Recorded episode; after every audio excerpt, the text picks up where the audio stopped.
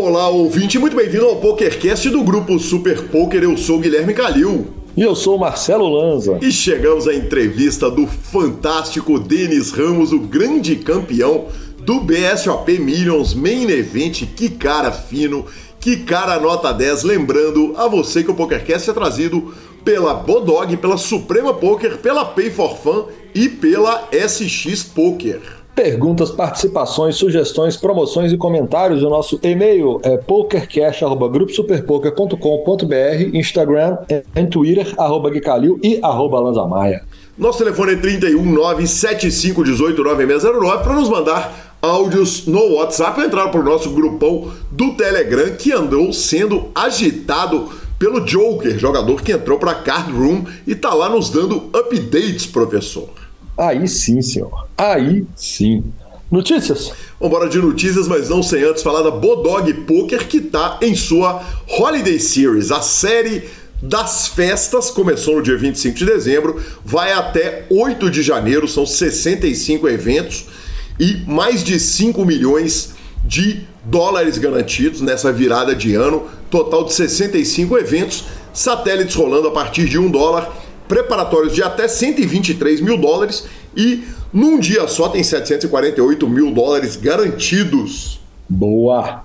Bom, notícias, notícias. E saindo um pouquinho do poker, né, vovô?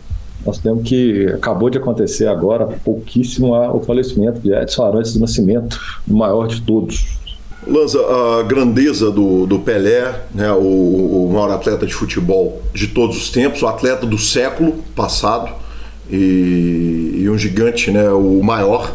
Quantas vezes no, no PokerCast a gente, toda vez que a gente vai falar a respeito da grandeza de qualquer um, a nossa brincadeira sempre foi maior que Pelé. A gente se referiu como é maior que Pelé de Doyle Bronson a convidados do PokerCast, amigos nossos e tal, não sei o quê. Uh, obviamente de forma irônica, porque ninguém é e ninguém nunca será maior que Pelé, o, o atleta que foi, o maior atleta de futebol de todos os tempos. Então, muito bacana, Lanzinha, você ter uh, apontado aqui no começo do programa e uh, a gente sendo um podcast de esporte, não tem como não citar esse acontecimento hoje, no dia 29 de 12 de 2022, que o maior atleta da história do Brasil, o maior jogador de futebol de todos os tempos, se foi. É, vida que segue, infelizmente, vida que segue nesse caso. É, a nossa próxima notícia é que a o World Poker Federation obteve a chancela do poker como esporte junto à IMSA, não é isso? É isso, Lanzinha, exatamente. Uma notícia que foi muito repercutida, né? Todo mundo postou, assim, dentro do poker e fora do poker. Foi uma notícia que acabou saindo, inclusive, na grande mídia, em, em, em vários lugares da grande mídia. Eu tava vendo que a matéria do Super Poker, que que o post do Super Poker recebeu mais de 50 reposts no, com poucas horas ali, poucas horas depois desse reconhecimento, uma conquista enorme para o poker brasileiro.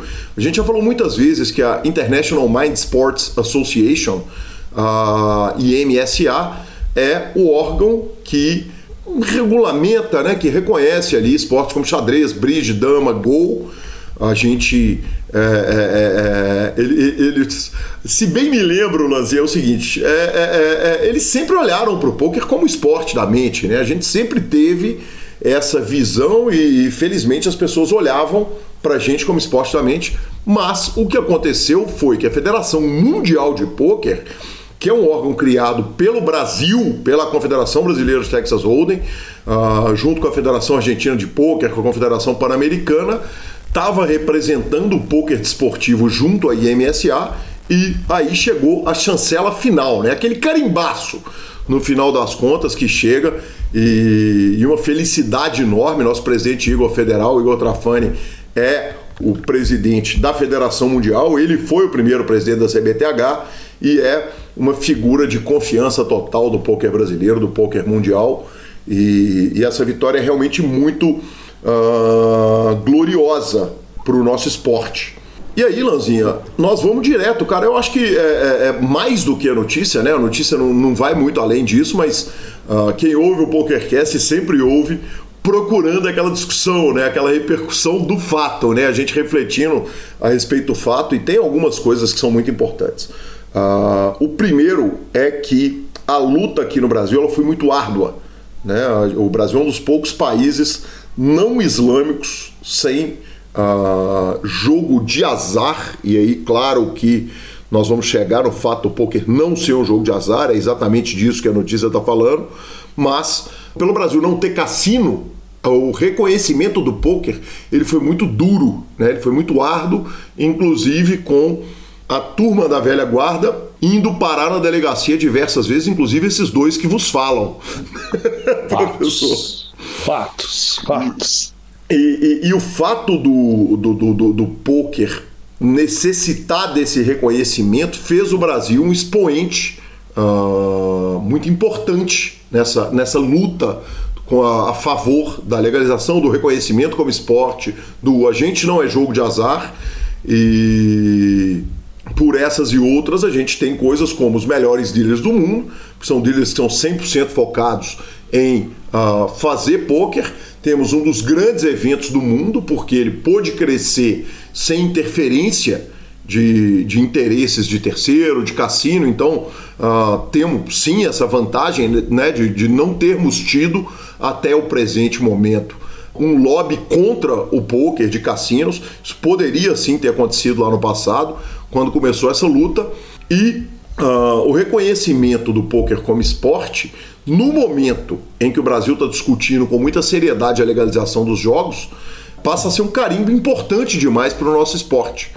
Claro que esse carimbo ele não serve só para o Brasil. Muitos países que podem ter poker incluído como jogos de azar vão poder entrar na briga para taxar o poker de forma diferente, para cuidar do poker de forma diferente e vale a gente lembrar também que esse ano, né, em 2022, Devanir Campos, o DC, foi incluído como membro da TDA, a Tournament Directors Association, mostrando o reconhecimento do poker brasileiro, do trabalho que o Brasil está fazendo para o mundo.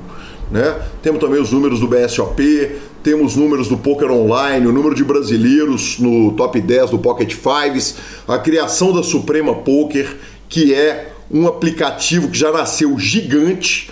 Então, de todos os lados que a gente olha o Brasil trabalhando, o Brasil é gigante nesse esporte e agora nesse reconhecimento a gente mostra mais uma vez a nossa força.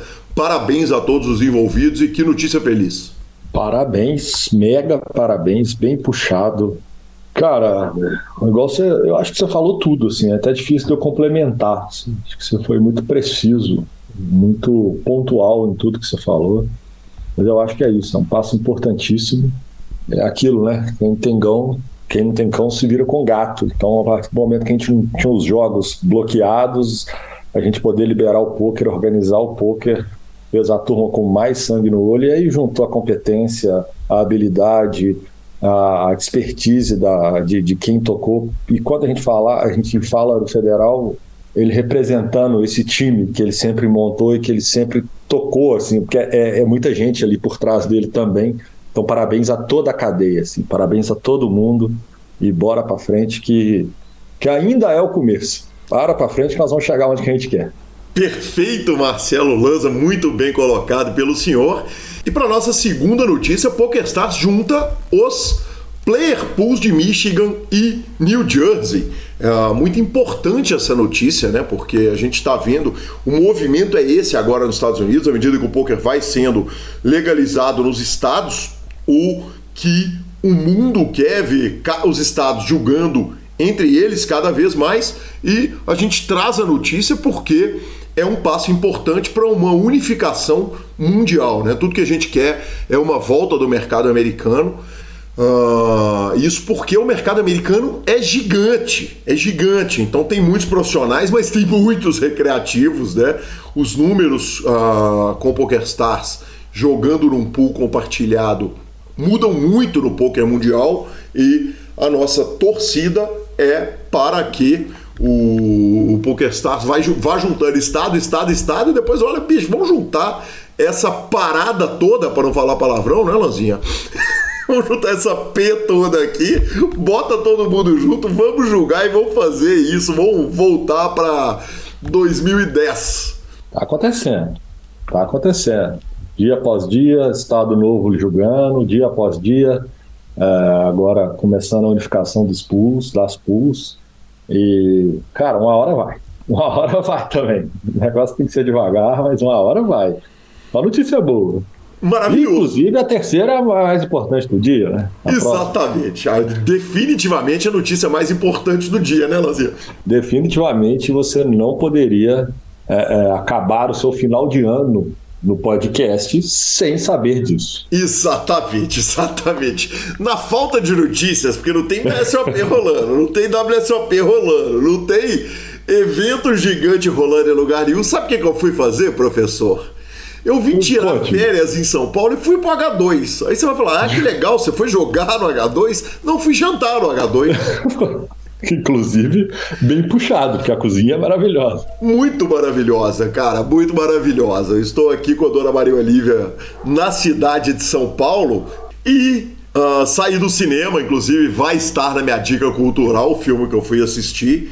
E abri ali falei, cara, acho que nós estamos perto do H2. Demos aquela passadinha por lá, encontramos sequela, encontramos aquela turma querida, comida absolutamente maravilhosa. Fábio Murakami estava lá. Na hora que eu cheguei, que eu entrei, eu cumprimentei, não regulou a conta do rapaz, ele deu all-in ali na, no flush draw seco, não bateu as cartas dele, mas no dia seguinte, claro, ele foi lá, cravou o torneio, um garantidaço. Aliás, Lanzinha, por falar em H2, saiu uma notícia no Super Poker que foi demais, cara. Lígia e Caio Mansur fizeram uma dobradinha no 30k garantido do H2 Club, 150 realitos com aí aqueles números de São Paulo, né, velho? 79 jogadores, 170 ribais, 61 edons, né? Então o torneio de 150 reais deu 11 mil reais para Lígia e 7.200 reais para Caio Mansur, que coisa maravilhosa. Lanza, comentários? Mostrando, mostrando também que quem joga melhor em casa é a esposa. Invariavelmente, né? Como sempre. Como Invariavelmente. Sempre. Exatamente. E parabéns aí, cara. Que demais. Que notícia legal, né? A gente vê o casal fazendo heads up no torneio maravilhoso. E parabéns, Lígia e Caio. Bora para entrevista então? Bom, bora para entrevista, mas não sem antes falarmos da Pay for Fun, sua carteira digital com cartão de crédito pré-pago. Os estaduais já vão começar, enquanto eles não começam, você vai precisar tirar dinheiro de um site de poker, jogar para outro e do outro para um, e a solução perfeita para fazer isso tudo é com a carteira digital que tem cartão de crédito pré-pago, que você manda dinheiro para os sites, tira dinheiro dos sites. A Pay for Fun é a solução perfeita para jogar dinheiro. É aceito nos principais sites de poker, em quase todos os sites de poker. Todos os sites que eu jogo aceitam a Pay for Fun. E, claro, abra pelo link e ficamos com a palavra de Rodrigo Garrido. É isso aí, Gui. Então, a Pay é uma carteira eletrônica que qualquer jogador, qualquer pessoa que utilize os sites de poker e os sites de aposta, ele pode centralizar esse valor ali. Ou seja, ele não precisa ficar com o dinheiro preso em um site. Ele simplesmente saca para o cartão, depois manda do cartão para o outro site e tem a vantagem que dentro dessa carteira eletrônica ele consegue transferir para um amigo. Ele manda para quem ele quiser esse valor e o amigo deposita depois também para o site que ele quiser. Fica muito fácil você transacionar essa, essa ficha entre os sites e entre as pessoas. Muito obrigado, Garridão. E abra pelo link que é super importante para a gente. Ficamos com a palavra de Denis Ramos. E chegamos à nossa entrevista com a maior satisfação do mundo. Recebo no PokerCast o campeão do BSOP Millions. E, felizmente, eu não posso dizer que ele é só o campeão do BSOP Millions, com uma carreira gigante, gigante no momento que a gente grava a entrevista.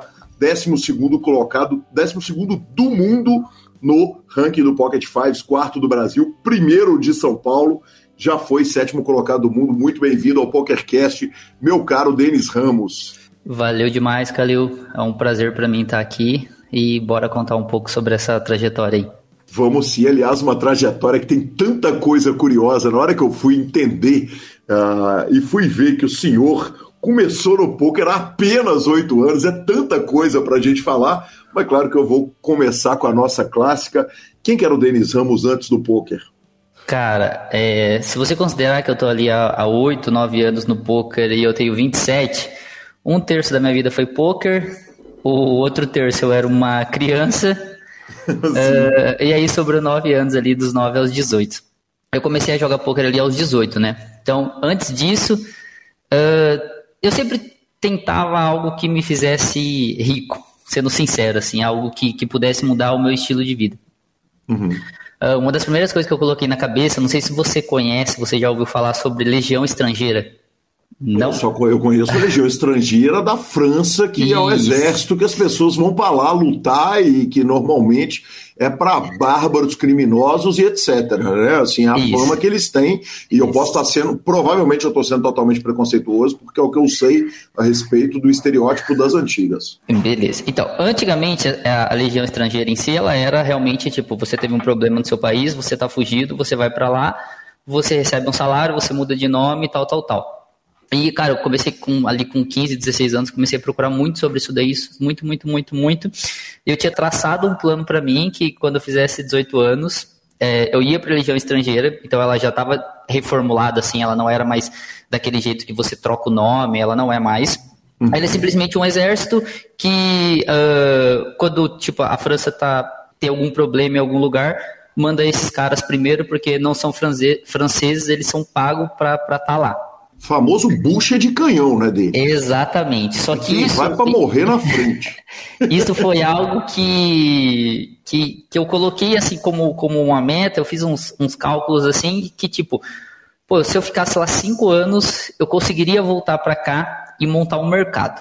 Beleza? Então, para você ver aí a, a, as minhas ideias com 15 anos. E esses dias, cara, eu tava rodando assim no Facebook Cara, eu, entrei em contato com tanta gente, em contato de pessoas que levavam outras pessoas para lá, sabe? Que tem tipo um, um, um agenciador que leva pessoas para lá. Cara, basicamente eu, eu tinha esse, esse sonho, certo? Com, com 15, 16, 16 anos ali. Ir para lá, ficar 5 anos, que é o tempo que você tem que ficar lá, ganhar dinheiro, porque lá os caras é, ganham bastante dinheiro, voltar e abrir o mercado. Então, uh, eu tinha esse pensamento ali com 16 anos que eu ia meio que seguir essa carreira porque era o único. A, a, era a única não, né? Mas era uma coisa que eu achava que eu conseguiria mudar de vida rapidamente, sem ser do, no meio convencional, arrumando um emprego, tal, tal, tal, tal, tal, tal. Uh, voltando um pouquinho antes disso, antes dos, dos 16 anos ali, eu sempre fui bastante estudioso tal, e sempre meio que tentava assim, é, ser, ser diferenciado. Uhum. Uh, aí eu, eu, acabei fazendo Senai, que eu acho que não. Acho que só tem no estado de São Paulo, mas posso estar me confundindo também.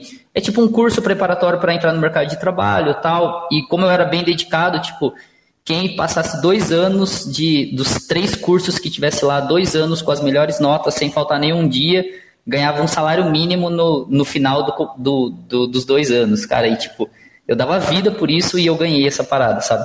Era uma escola técnica. É, não era técnica. Tipo assim, ela não é uhum. é considerada técnica. É, é uma entrada para o mercado de trabalho. Entendi. Beleza. Então, é, na real, eu comecei isso, fiz Senai e tal, fui o melhor aluno de todas as turmas, e isso tinha, é, é, tinha um nome, né? Tipo, que eu chamava Roberto Mangi, que isso eu achava que seria muito bom para as empresas que eu entraria, porque, tipo, eu fui o melhor aluno de todas as turmas, basicamente. Uh, acabei uh, trabalhando numa empresa de, de energia, então de, de, de electro, que chama aqui no caso, né? Uhum. Acabei trabalhando nessa empresa de energia, tal, tal, tal, tal, tal, tal. E isso com 14 anos, dos 14 aos 16 ali. Bele... Não, qual cidade? Limeira, na minha cidade mesmo. Perfeito. De, do, dos 14 aos, aos 18 anos eu fiquei trabalhando aí nessa, nessa empresa, certo? Sim. O problema com o meu curso do Senai, ele acabou ali, eu tinha 17 anos e alguma coisa e essa empresa ela não contratava menores de 18. Uhum. Uh, aí acabou que eu saí dessa empresa e eu entrei, cara, para fazer é, recolhimento de dinheiro de máquinas caça-níqueis. Sim. Olha que, que reviravolta, né?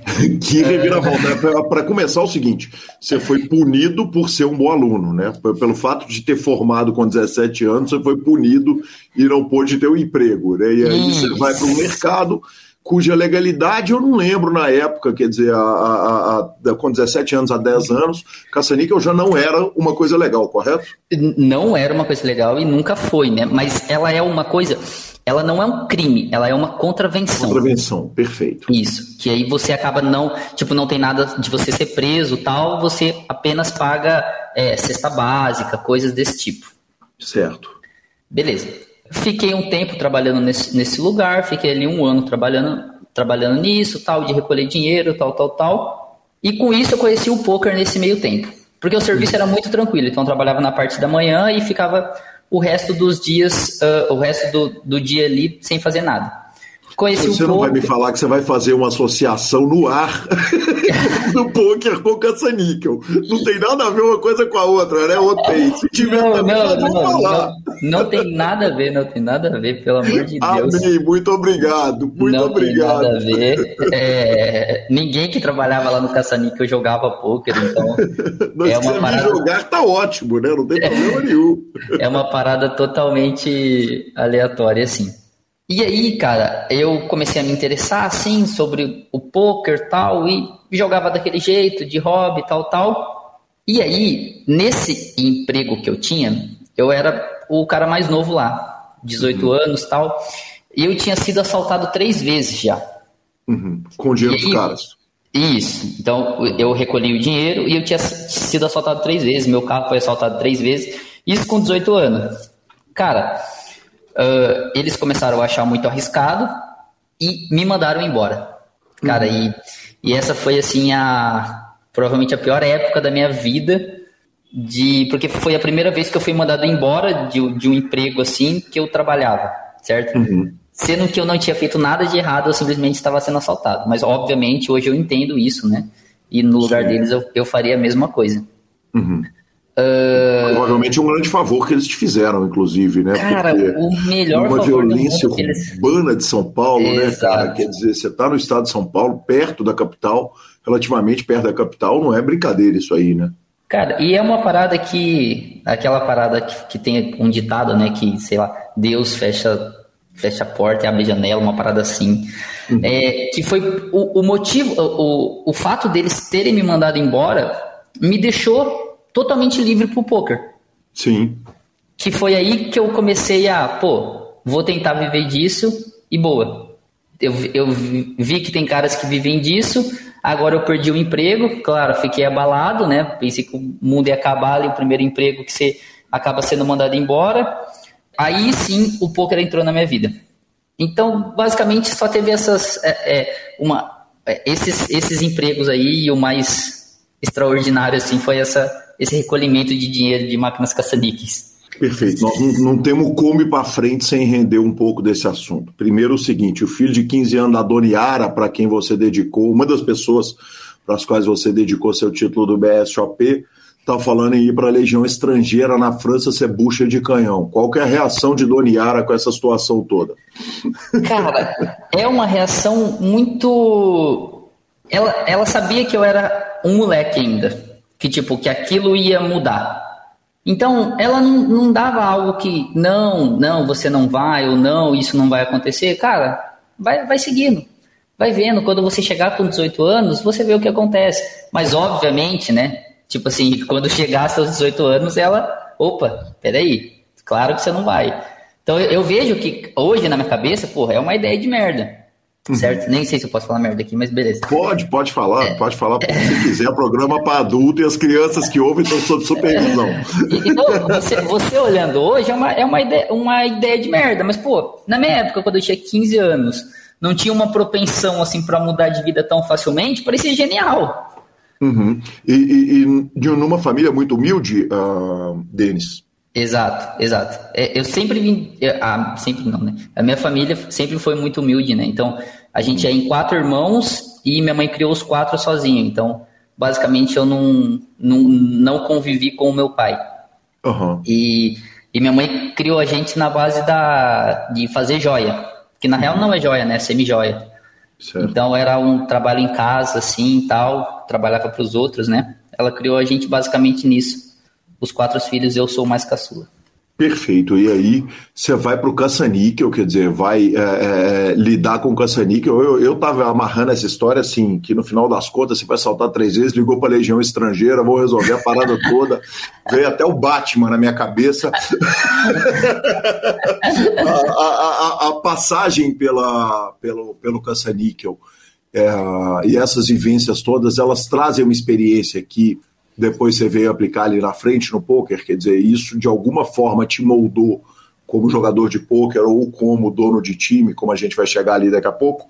Cara, eu acho que a, a saída do caça-níquel, quando eu, eu perdi o emprego ali, ela foi importante para mim, para me moldar assim pro jogo e, e pra vida, assim, sabe? A questão de tipo, porra, não tá acabado a parada.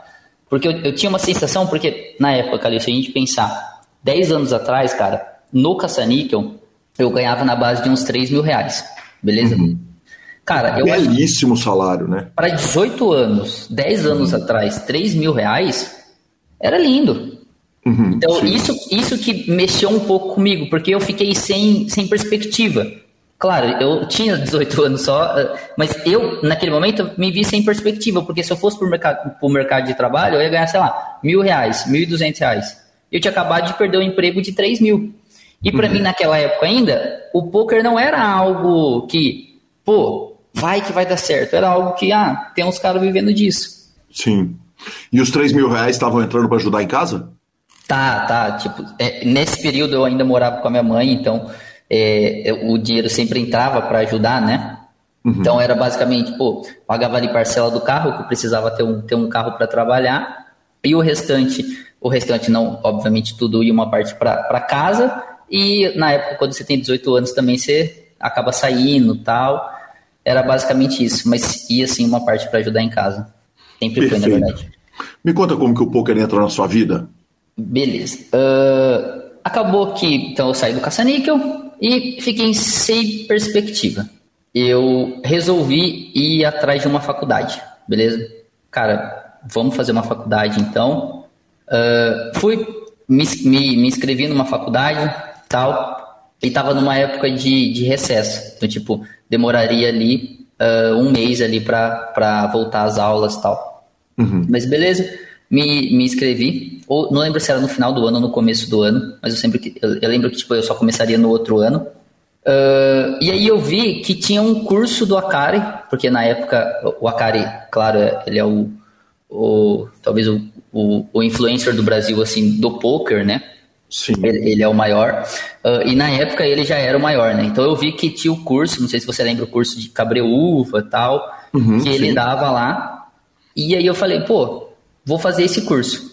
Uh, e aí, nesse meio tempo, eu fui, fiz o curso. Era um final era de caro, não era, Denis? Cara, era caro. Eu lembro de eu ter pago ali uns, uns 5 mil reais, 5 assim. Mil reais, é alguém. E na época, para mim, cara, basicamente eu acho que eu, eu peguei todo, todo o dinheiro que eu, que, eu, que eu ganhei ali, né? Que eu, que eu saí, assim, minha rescisão ali da caça-níquel. Eu peguei todo o dinheiro e investi ali nesse curso do Acari. Peraí, que aí tem uma coisa muito importante. Quer dizer que o senhor estava trabalhando com a contravenção e na hora que você foi mandado embora, você ganhou dinheiro de rescisão? Cara, isso lá é muito certo. é. Isso lá é muito certo, Calil. Sério, tipo assim, ó, é, é décimo terceiro, férias, depois quando sai é, é rescisão. Não é uma parada. Assim você deve. Quando a gente vê de fora, a gente deve pensar que é uma parada, cara, tudo era totalmente certinho, velho. Fechamento, todo todo, todo dia tem fechamento de quanto você recolheu, o quanto você tem que dar. O... Cara, era, é uma empresa. Uhum. É realmente uma Mas não tinha carteira assinada, evidentemente. Não, não tinha carteira assinada. Perfeito. Aí seria loucura, né? Custa perguntar, né? e aí, Perfeito. E aí você foi fazer o curso do Acari. Eu fui fazer o curso do Acari. E aí o, o até o, o, o, Redão me mandou mensagem essa semana uhum. e ele perguntou, falou assim, cara, o curso do Acari foi bom para você naquela época? Uhum. Porque o Redão era um dos, dos players que jogavam lá no curso do Akari, assim, presencial, né? E, cara, para mim, o curso do Akari, uh, se a gente considerar a parte técnica um final de semana, é impossível você aprender poker, certo? Sim. Se pegar ali sexta, sábado e domingo. Mas o, o que mais valeu para mim foi eu ver realmente de perto alguém que vivia do jogo. Alguém que, tipo assim, transformou a vida do jogo, no jogo. Então, lá tinha Kari, tinha Bueno, tinha Padilha, tinha Redão, tinha vários players jogando lá que, tipo, só viviam daquilo. Uhum. Porque antes eu só via pô, pelo computador. Ah, ah, olha esse cara aqui, parece que ele vive disso. Ó, o outro cara. Mas lá eu pude sentir realmente que, cara, dá para viver disso. Uhum. Beleza. Fiz o curso do Akari, saí do curso do Akari. Uh, e nessa época eu já, já namorava a, a Fabiana hoje, que é minha esposa. Sim. Nessa época eu já namorava ela, então ela pegou toda, toda a parte de, de eu estar tá na merda ali, né? Não, não veio só depois de, da, das glórias. Sim. Uh, eu peguei toda. É, aí, aí eu saí de lá do curso do Akari e falei, pô, não vou fazer faculdade agora. Então, tipo, fui lá, cancelei o que eu tinha feito, o que eu tinha para entrar na faculdade e falei, vou tentar me dedicar ao jogo. E lá naquela época já se falava muito em time, então já tinha, né? O Forbet tem tempos, o samba também já tinha.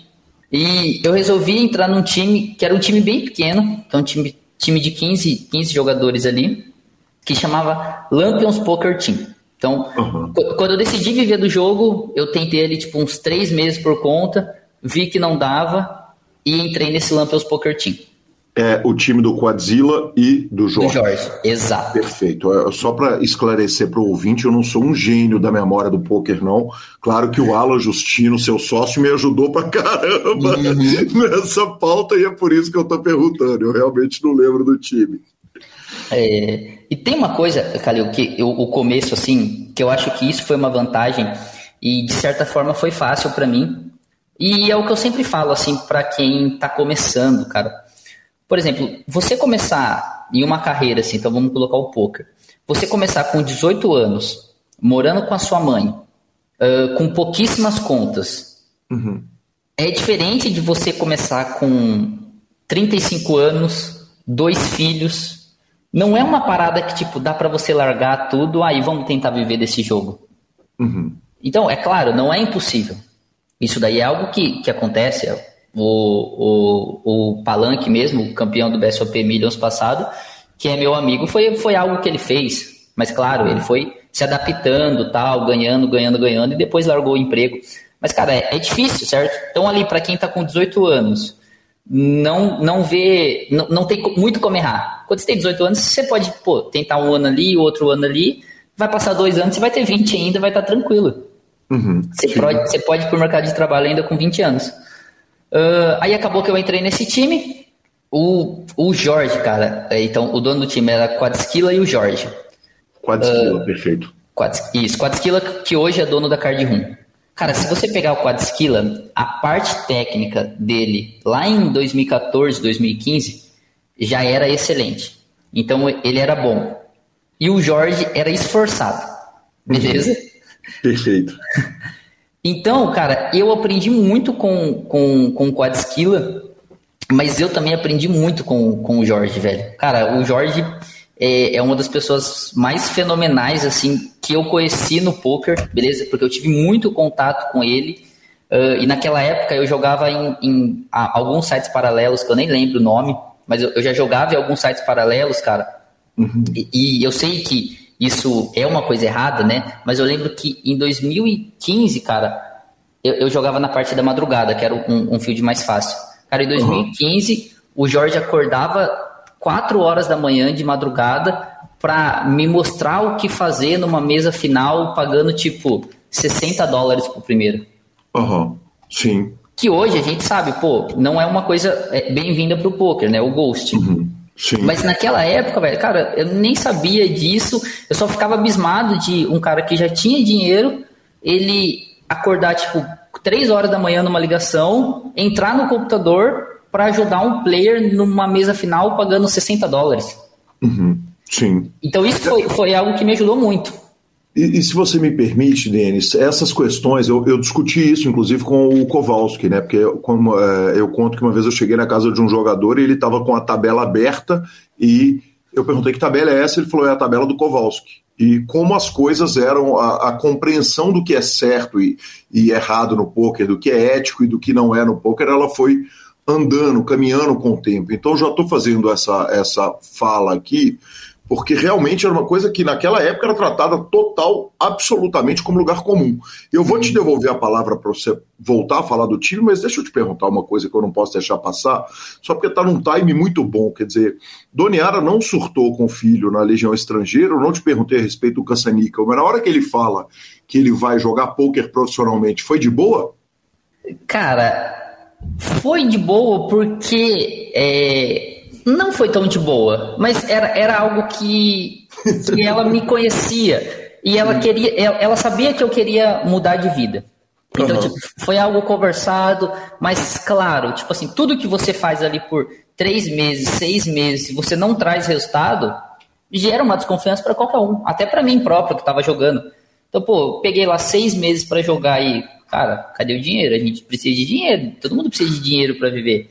Então foi algo ali que ela aceitou, certo? Uh, mas no começo é difícil você pegar assim e falar, ah, vai lá, filhão, vai, vai viver de baralho. Tipo, uhum. eu não falaria isso pro meu filho nunca. Então, uhum, eu, eu entendo isso. Então, tanto ela quanto a minha namorada, que também foi bem, a, a, minha esposa, né, que antes era minha namorada, foi bem participativa nesse, nesse tempo aí, né, nesse começo. Pô, era algo que era aceitável porque, tipo, era minha decisão, era minha escolha, então eu já tinha 18 anos e eu podia escolher o que eu queria para minha vida e eu deixei claro, pô, vou tentar aqui um ano, se não der certo, eu, eu vou, vou, vou fazer faculdade, vou pro mercado de, trabalho. Mas eu mostrava, uma coisa que eu, que eu sempre acho que quem tá começando tem que mostrar, cara, é, é assim, ó, ó, tá vendo esse cara aqui, ó, mãe? Ó quanto que esse cara ganhou, ó como que a vida dele mudou. Esse cara não tinha nada. Olha o que ele conseguiu com o poker, olha o que ele conseguiu com a dedicação dele no poker. Então, tipo, pô, se ele consegue, talvez eu consiga também. Mostrar pessoas que têm que têm resultados, que já, que já chegaram lá, sabe? E falar, ó, oh, mãe, ó, ele, ele traçou esse caminho aqui. Ele chegou lá, talvez eu possa chegar. Então isso foi algo que eu fiz bem, sabe? Tipo assim, ó, pô, ó, ó, ó, Fabiana, olha, olha, mãe, ó, o gráfico desse cara aqui, ó o quanto que ele já ganhou. Tipo, olha uhum. quando ele começou, olha então, isso é algo que eu, eu soube levar, assim, e, e, elas aceitaram, assim, tipo, elas aceitaram a minha decisão, assim, a minha escolha. Perfeito, perfeito. Obrigado, Denis. Voltamos para o Lampions ali, o Jorge acordando na, na, em alta madrugada, ajudando e você crescendo como jogador de pôquer. Exato, cara. E aí, então, o Jorge foi muito importante. Claramente também o Quadskilla foi muito importante, porque o Quadskilla me passava todo o conteúdo em aulas mas você ter alguém ali na, na vivência, na hora que você está numa mesa final, para o começo da carreira, naquele momento era muito importante. Porque, pô, eu não sabia nada e, e ele me falava, ó, por que você faz isso, por que você faz isso, por que você faz isso. Beleza. Uh, joguei um ano nesse time, certo?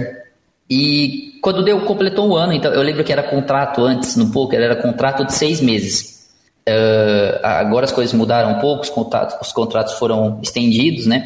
Mas naquela época era contrato de seis meses. Então eu joguei os, os primeiros seis meses e depois eu joguei mais seis meses. Então foi o contrato de um ano, foi renovado ali em seis meses. E nesse primeiro ano, Calil, eu acho que, tipo assim, para quem tá o primeiro ano no poker, cara, eu lembro que eu, que eu é, faturei 60 mil dólares pro time. Uhum. Pro time não, pro, pra gente, né? Sim para a sociedade, jogador e Isso, exato. Cara, e ali eu jogava até. Eu saí do time jogando até 55. Uhum. Então, 60 mil dólares no ano até 55 é algo muito bom. Sim. E, e isso foi através de consistência ou através de big hit? Não, isso foi através de consistência, porque eu comecei jogando torneio de 1 dólar, 180 players, aquele sitting goal, depois fui jogando MTT. Então, tipo, nessa época, o meu big hit ali deveria ser uns 8 mil dólares. Aham, uhum, sim. Deveria ser algo assim, foi, foi na consistência mesmo. E aí, como eu tive esse ano, muito, muito bom, assim, esse primeiro ano muito bom, quando acabou o, o contrato ali, quando completou um ano, eu decidi sair para jogar por conta. Interrompo rapidamente a entrevista com Denis Ramos para falarmos da Suprema Poker. Você já está sabendo, nós já falamos no programa passado, mas não custa lembrar, tá chegando a Suprema Poker Series de 15 a 31 de janeiro. Claro, no aplicativo da Suprema, 25 milhões de reais garantidos e 17 dias de competição. Vale lembrar que O... São mais de 300 torneios disputados e o grande campeão da série vai levar 50 mil reais para casa. É a sua chance de entrar para a história do nosso esporte. Jogue no Supremo e voltamos para a entrevista de Denis Ramos. Antes da gente ir para você jogando por conta, duas coisas. A primeira, o aperto de grana gera a, a, a fome de estudar, de jogar e tal. Quer dizer, o, o, o, o que que. Você era o cara mais dedicado do time e o, o fato de precisar, quer dizer, de, de querer viver, fazer dinheiro, como você disse lá no começo da entrevista, era o que te dava o empurrão para você conseguir fazer um, um primeiro ano desse? Cara, dinheiro Dinheiro foi a palavra-chave ali. Então, como eu disse, eu, eu vim de uma família humilde e, e a gente viu ali como que é pô, viver humilde, certo? Uhum. E eu tinha uma outra perspectiva que o poker poderia trazer uma diferença na minha vida. Então, do mesmo jeito que com 15 anos eu achava que a única chance de eu mudar de vida rapidamente era a legião estrangeira, com 18 eu vi que, pô, se você pensar, Calil, cara, o que um, um, um, garoto de 18 anos, o que ele consegue fazer, começando com 18 anos, sem nada, sem ser o poker, que uhum. dá dinheiro igual ao poker, ou mais. É impossível de pensar, velho. Sim, sim, perfeito. A gente perfeito. não consegue encontrar outro caminho assim, sem ser o poker, cara, e, e, até hoje eu não vejo outro caminho, você começando com 18 anos sem nada, que se você se dedicar, você vai ganhar muita grana. Perfeito. Aí me traz. Uh, uh, eu tenho mais duas perguntas que ficam relevantes. A primeira é a seguinte: qual que era a sua rotina? Porque, como você é um cara que começou tarde, olha, eu vou te falar, da turma que eu entrevistei aqui no PokerCast, provavelmente você é um dos que, dos que começou mais tarde. Uh, conta pra gente um pouco como é que era aquela primeira rotina, porque aquela primeira rotina sua pode ser aplicada talvez até hoje ainda, com toda a mudança do poker. Teve uma coisa, Calil, que quando eu comecei a jogar, a primeira coisa que eu fiz foi assim, ó, fui mandado embora das máquinas caça-níqueis, eu tinha um uhum. carro. Tinha um carro parcelado, beleza? Uhum. Primeira coisa que eu fiz, me desfazer das minhas contas. Então, uhum. eu vou tentar começar algo novo, que não vai me dar um dinheiro já, vai demorar um pouco. Então, primeira coisa que eu fiz, vendi o carro. Vendi o carro e, cara, a minha vida se tornou poker. Poker a todo momento, porque eu tinha 18 anos, morava com a minha mãe e namorava. Eu não tinha o que fazer, eu não ia, não, não fazia facu, eu simplesmente acordava, estudava, a, a passava a tarde, jogava, uh, na hora de dormir assistia a mesa final no, no YouTube, então isso foi sempre uma uh, isso foi sempre uma rotina para mim, que a minha vida era isso, então acordava de manhã, uh, tinha aula, quando não tinha aula pegava algo para estudar, parte da tarde jogava, parte da noite jogava, e ali chegava a noite na hora de dormir, assistia uma, uma mesa final no YouTube. Uhum. Que é algo que eu, cara, hoje, esse ano eu não, não fiz mais, mas o, o ano passado, antes, tipo assim, 2021 antes, é, um, é uma rotina que eu sempre mantive, uh, principalmente, tipo, na hora de dormir, assistir uma mesa final ali. Claro, a gente não vai conseguir assistir duas horas de uma mesa final, mas, pô, assistir uma hora, meia hora ali, era uma rotina que eu, que eu mantia. E aí, como eu namorava só de é, sexta, sábado e domingo, cara, eu ficava a semana inteira vivendo poker. Uhum. E eu, eu acho que isso que foi a diferença para outros players do time. Uh, porque outros players do time, é, eu fui disparado no time o, o, o melhor, assim, em questão de, de resultados, né? E eu uhum. considero isso muito que eu estava dedicado àquilo, sabe? Que eu sabia que aquilo poderia mudar a, a minha vida, poderia mudar a vida da minha família, poderia dar outro caminho que não uh, viver humildemente ali, né? Não sei se humildemente é a palavra correta, mas é, na real sobreviver, assim. Sim, no aperto mesmo, no aperto Isso, financeiro. É, claro. Exato. E mais uma pergunta uh, que me ocorreu, eu disse que eu tinha duas perguntas a respeito disso, que é uma questão que eu volto nela no seu caso, uh, visto que é uma carreira tão recente, que é a questão do talento versus o esforço. Uh, quanto de talento que tem nessa explosão do seu primeiro ano, nesse sucesso do seu primeiro ano. Não vou nem chamar de explosão, mas o sucesso dele. Cara. Se você pudesse botar X é talento e tantos por cento é talento e tantos por cento é esforço. Cara, eu tenho algo que, que é bastante facilidade com número, que eu acho que é muito importante no poker e foi muito importante na minha, na minha vida, assim, na minha, minha trajetória no poker. Uhum. Então, ali quando eu tinha uns, uh, uns 11, 12 anos, uh, a minha professora de matemática, que eu estudava em escola é, pública, né? a minha professora de matemática uh, conseguiu uma bolsa em uma escola particular só de matemática. Na, uhum. aqui tem na minha cidade, eu não sei se isso é, é mundial, é, sei lá, se é, se é em todo lugar, mas chamava Kumol. Não sei se vocês. Isso. Uhum, sim, sim. Ela, ela é uma escola que é tanto para pessoas que precisam de reforço de matemática e para pessoas que são avançadas também. Então eu lembro que eu tava, cara, tipo assim, ó, na sétima série e eu já estava fazendo contas de, de terceiro ano de ensino médio.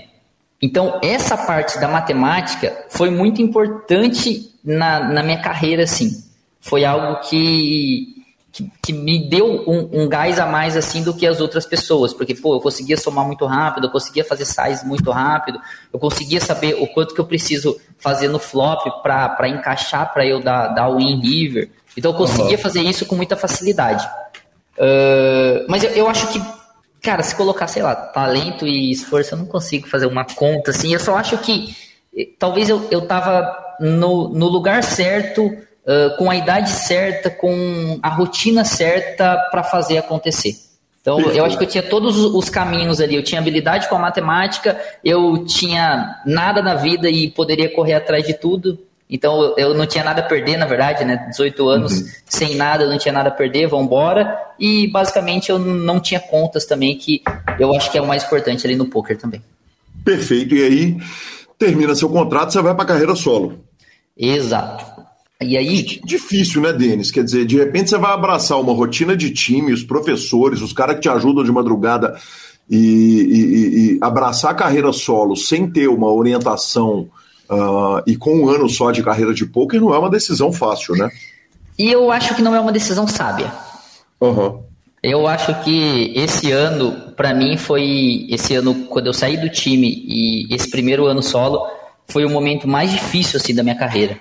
Porque além de sair do time, eu decidi subir o average que eu tava jogando.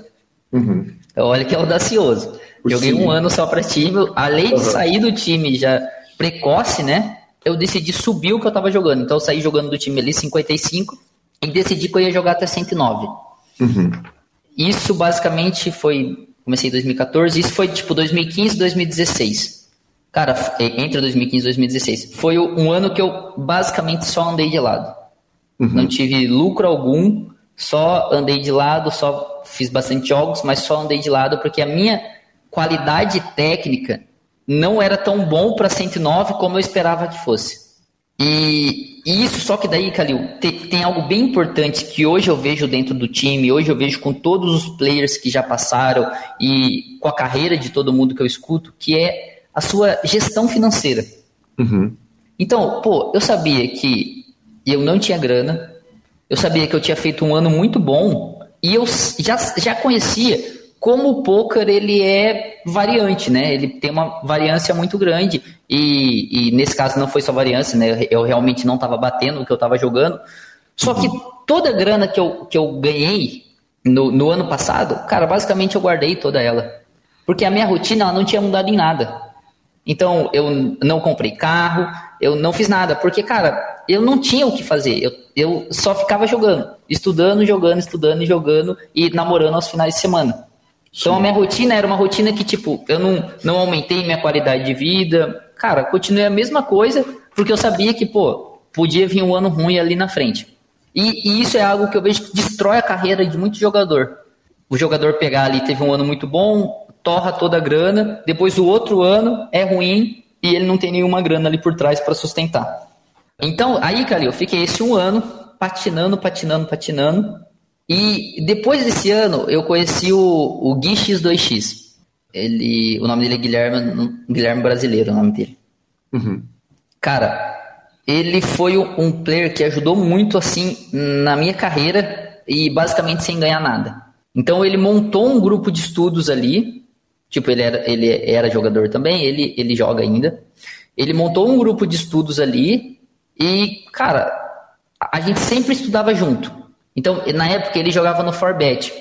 Então, cara, ele todo o conhecimento dele, ele, ele dava ali para o grupo de estudos, a gente também tentava fazer uns estudos e trazer. Claro, ele não era o professor dali, mas ele montou um grupo de estudos e foi algo bem, bem bom assim para o meu jogo, porque eu consegui dar uma evoluída bem boa nesse, nesse ano daí, que ele foi ali tipo 2017, 2016, 2017. Que aí foi quando eu consegui engrenar por conta.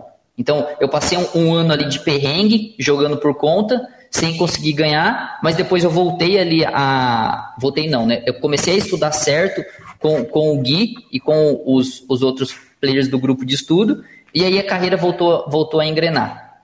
Aí. Qual, que, qual era a base do grupo de estudo, Denis? Quer dizer, qual era a ah, plataforma que vocês usavam? A gente usava Skype na época. Aham, uhum, perfeito. A gente usava Skype. Uh, então, fiquei ali com, com, com esse grupo de estudos tal. O Gui foi muito importante, como eu já disse, na minha carreira ali, com, com, com ensinos, né? Porque ele, ele já ele jogava em um time, então eu tinha saído, mas ele jogava em um time que com certeza tinha uma qualidade melhor de estudos que, que é o Farbet, né? Do que uhum. no primeiro time que eu tava, que já era um time mais iniciante. Uh, e isso me ajudou muito. E aí eu não lembro, Calil, se foi em, em acho que foi 2018 que eu tive o meu melhor ano daí, uh, uhum. até, até esse ano, né? até o ano passado talvez. Tipo, de 2000 e, de quando eu comecei, 2018 foi o meu melhor ano. Foi até um ano que, cara, na, eu saí no Pocket Fives com umas cinco, cinco revelações mundiais. Uhum. Foi algo que na época não deu muita, uh, muita audiência, assim, mas eu, não, eu nunca foquei muito nessa parte de, de Instagram, de, de crescer meu nome eu sempre foquei em, cara, tentar trabalhar pesado ali para tentar viver do jogo e ganhar muita grana. Crescer, bater o jogo e viver do jogo, perfeito. Isso, então eu nunca fui para um lado muito ah, influencer ou algo do, do tipo assim no poker. Eu sempre fui aquele jogador que, cara, posto pouquíssimas vezes no Instagram e uso ele mais como, como hobby mesmo do que como ambiente de trabalho. Eu sei bem, eu sei o tanto que foi difícil fazer essa pauta. mas, mas, antes disso, tem o lançamento de um curso ainda? Ah, tem um curso aí no meio e tem a, a abertura do time também.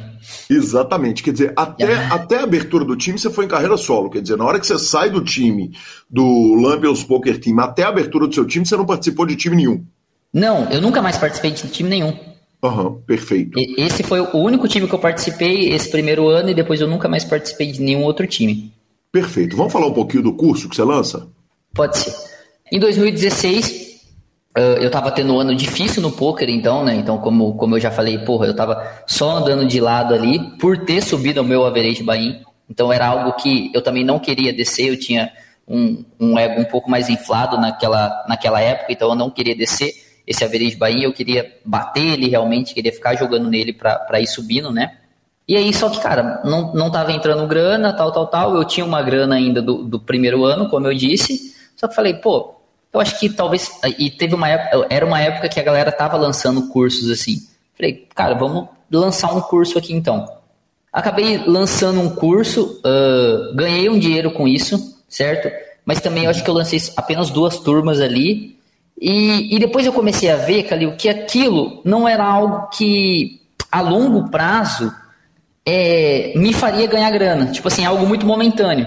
Uhum. Então, o, porque o, primeiro, que o ramo do poker eu, eu considero um ramo, cara, um pouco fechado, assim, tipo assim, não, não são tantas vendas de cursos assim. Tipo, você não vai. É, é difícil para você vender, tipo assim, mil cursos, você tem que montar uma estrutura muito forte, você tem que ter um nome muito forte no cenário. Então não era, não era minha questão isso, né? Eu não tinha um nome muito forte no cenário, eu não tinha uma estrutura. Eu lancei esses dois cursos, ganhei grana, só que logo eu vi que, tipo, pô, ao invés de eu gastar o meu tempo ali com curso, seria mais interessante eu abrir um time de poker. Perfeito.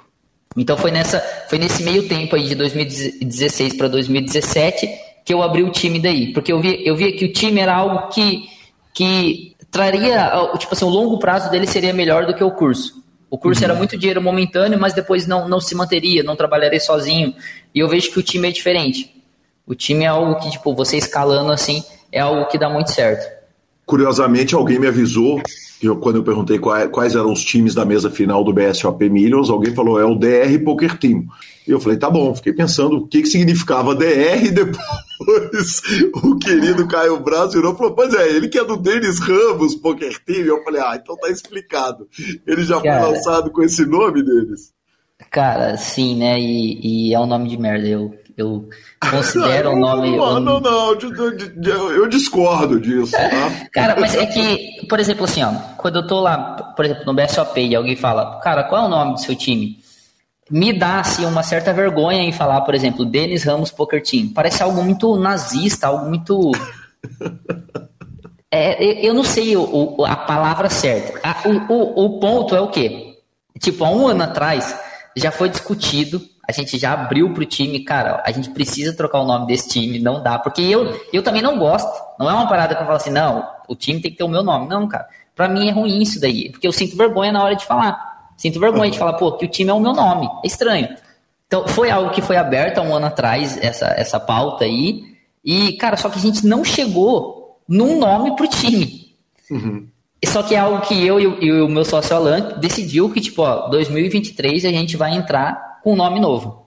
Que não é possível levar esse, esse nome aí de DR Poker Team. Então, tipo, tipo já, é, muitas pessoas falam ah, Doutor Poker Team, que também não é o que a gente esperava, sabe? Mas é que realmente quando você olha é o que, o que parece, né? É, mas a gente mas, vai trocar. Mas dá, pra, trocar. mas dá pra achar com essas iniciais alguma coisa, sei lá, Donkey Race. É. direct, dá, dá, dá pra colocar race. umas coisas. É que dá a gente... pra segurar as iniciais aí e arrumar algum nome, né, deles. É, mas eu, eu também não, não, não ligo que seja algo que seja vinculado a mim, sabe? Tipo, uhum. cara, acho que não tem que ser algo vinculado porque é um pouco ruim de falar depois quando alguém pergunta. Perfeito. É, tipo, Mas vamos é, tipo, tipo, Você narrando, Calil, por exemplo, você uhum. fala assim: ah, agora é Denis Ramos do Denis Ramos Poker Team. Olha que nada a ver. É meio estranho, não? Eu, eu não sei, eu não sei. Eu, eu realmente, assim, não, não, não foi uma coisa que me gerou incômodo. O que eu achei foi só engraçado porque eu não sabia o que, que significava DR, eu pensei o que poderia significar e depois o Caio me, me esclareceu. Mas, mas, enfim, vamos que vamos. Então, aí você monta o time com qual estrutura, com quantos jogadores e com qual formato? Tá, beleza. Uh, eu sempre pensei no poker em uma maneira que eu queria me tornar um, um, um jogador muito bom, bem acima da média, e queria formar jogadores muito bons e bem acima da média. Certo.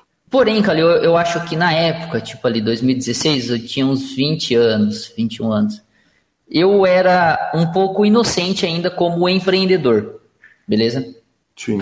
Porque eu acho que um, um time, ele consegue é, gerar mais lucro, ele consegue dar mais dinheiro, que é o que o, o, empre, o empreendedor quer quando ele abre um time, né? Com mais jogadores. E eu fui para o lado oposto, eu fui para poucos jogadores, mas fazer eles jogarem limites altos. Então, jogarem, é, serem acima da média. Uhum. Isso, Calil, não é algo que eu tô falando que deu errado. Isso deu muito certo. E, e o time é uma, é, é uma grande é, receita para mim em relação ao, ao meu patrimônio.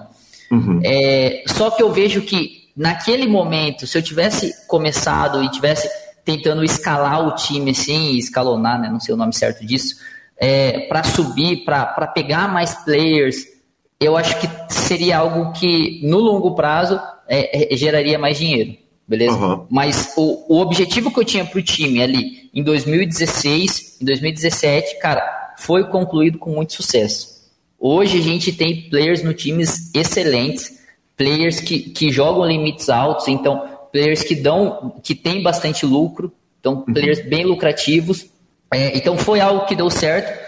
É, só que eu vejo que do lado empreendedor, talvez é melhor ter um time com, com mais players jogando, que parece mais interessante, beleza? Uhum. Mas eu não quero, eu quero que fique claro que não, não estou reclamando, não estou. Sim. É, é, é lados de, de empreendedor assim que eu vejo que talvez quando passa você consegue pensar com outros olhos, mas é algo que até hoje para mim o time é excelente, eu consegui é, fundar vários, fundar não, né? Ajudar na carreira de, de vários jogadores aí que, que são conhecidos no cenário e jogam muito bem. Denis, basicamente a afirmação é a seguinte: seria mais lucrativo eu ter um batalhão gigante de jogadores piores do que ter um time pequeno de grandes craques. Exato, exatamente. É, é isso? Exato. Eu poderia ter falado isso, né? Muito obrigado.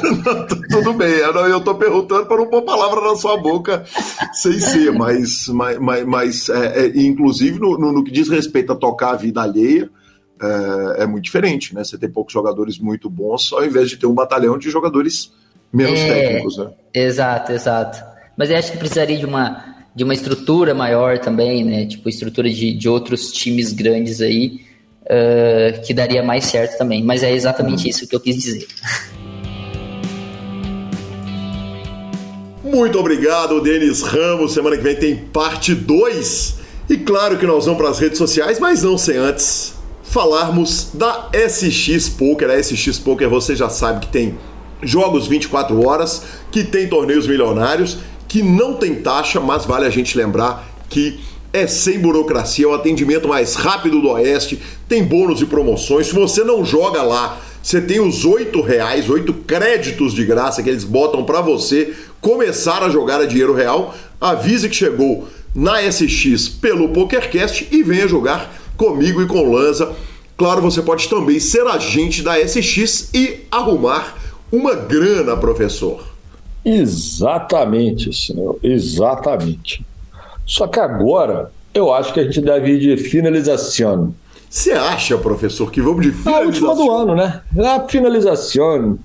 Então tá joia, superpoker.com.br É mais que poker, é Super Poker, a aba de clubes, a guia de clubes do Brasil, onde jogar a agenda diária de torneios. No YouTube, claro, as transmissões dos maiores torneios de poker do mundo, análises técnicas, programas de humor, entrevistas icônicas. Mibilisca.com, cobertura mão a mão de torneios pelo Brasil e pelo mundo. E na Twitch, do grupo Super Poker, você acompanha o trabalho do querido Alan e as melhores transmissões.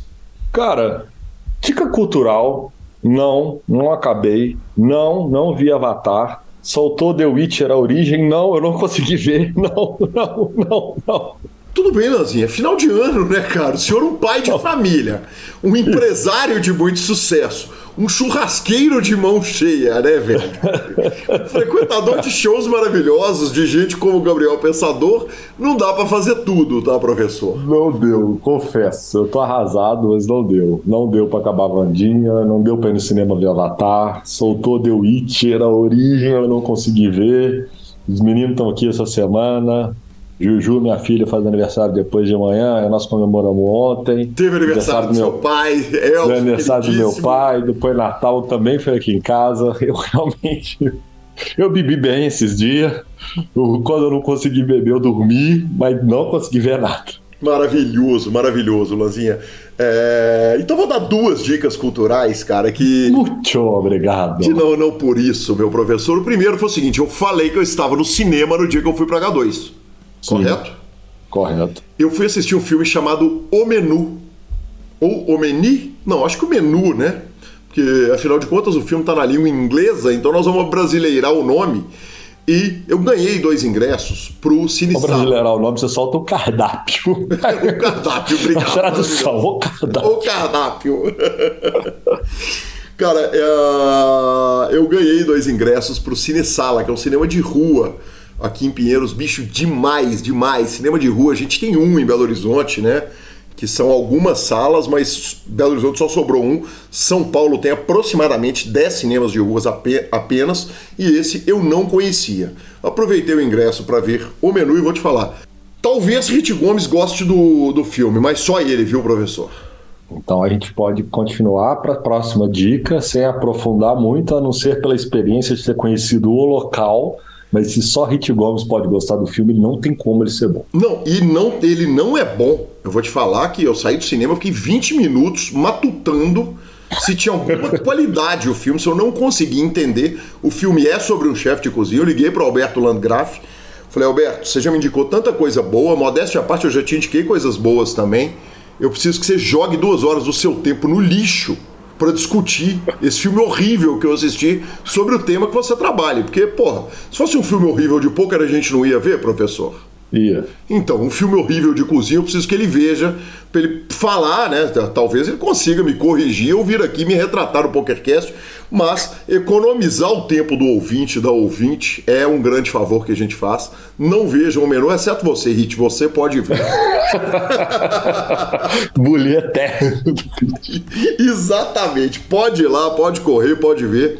E Lanzinha, já que precisamos de uma segunda dica cultural, tô com uma ótima, né? Eu já falei várias vezes do uh, Old School Pinball Experience no centro de São Paulo, mas eu descobri um novo bar de pinball, professor. O Barrio é um bar que fica uh, ali pertinho da Vila Madalena, cara, demais, na frente do Instituto Tomi Otaki, com as 30 máquinas de pinball todas novinhas, as borrachas novas, as mola nova. Então, para quem estiver passando por São Paulo, na região de Pinheiros, Vila Madalena, vou te contar uma história. Que bar maravilhoso andaram tomando dinheiro meu por lá, viu, professor? Andaram tomando mais um. Mais um, mas em ficha, né, cara? Foi em ficha, não foi apostando nem nada. Em ficha, em ficha é justo. É justo, é justo.